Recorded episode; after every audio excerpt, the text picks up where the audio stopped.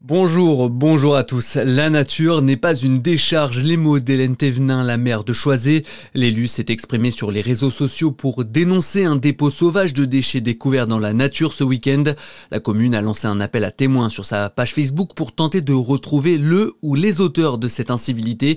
Hélène Thévenin qui regrette cette accumulation d'actes polluants. La difficulté pour moi en tant qu'élu, c'est de me dire comment faire passer le message parce que on ne peut pas dire que de nos jours, personne n'entend parler de la problématique environnementale, de la problématique liée à la pollution. Alors, il est vrai qu'on essaye de faire autant que possible de la pédagogie, parce qu'on se dit que c'est toujours mieux de faire de la pédagogie plutôt que de passer à la sanction. Sauf qu'a priori, euh, la pédagogie, certains s'en contrefichent, je dirais. Voilà, j'ai vraiment du mal à comprendre ce genre de comportement. En Bourgogne-Franche-Comté, 222 nouvelles dégradations ont été constatées, soit une hausse de 56% par rapport à 2022.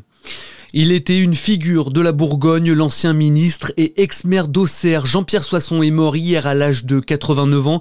La classe politique a salué la mémoire d'un grand humaniste. Le lancement de la force d'action républicaine à Besançon, ce dispositif a été présenté hier dans le quartier de Planoise, théâtre depuis plusieurs années d'une guerre de gangs pour le contrôle du trafic de stupéfiants. Cette action républicaine vise à restaurer la sécurité dans des zones sensibles. Vous l'avez sûrement remarqué, le soleil s'est fait relativement discret à Dijon. Eh bien, lors de cet hiver 2023-2024, la ville a fait partie des territoires les moins ensoleillés du pays d'après la chaîne météo.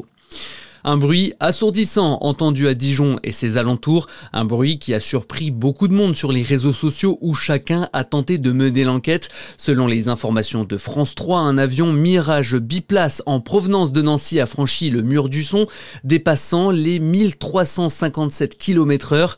Une base aérienne de Haute-Saône a confirmé le vol de l'appareil et a justifié cette sortie en parlant d'un entraînement. L'actualité, c'est aussi les annonces très attendues par l'ensemble de la filière bio. Le ministre de l'Agriculture, Marc Fesneau, doit présenter son plan pour la filière ce matin au Salon de l'Agriculture. Le secteur qui se déclare en grande souffrance attend des mesures pour une meilleure prise en compte. Doit-on inscrire l'IVG dans la Constitution? Les sénateurs se pencheront sur la question cet après-midi. Le texte adopté à la quasi-unanimité par les députés le mois dernier doit être validé à l'identique par le Sénat pour ensuite être examiné en congrès mardi prochain. Plusieurs associations anti-avortement ont tenté ces dernières semaines d'influencer le vote de certains élus.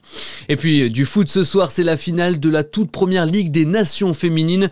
L'équipe de France affronte l'Espagne. Les Bleus espèrent décrocher le premier trophée de leur histoire alors que l'Espagne est championne du monde en titre. France-Espagne, c'est à 19h à Séville. À suivre votre météo sur Fréquence Plus.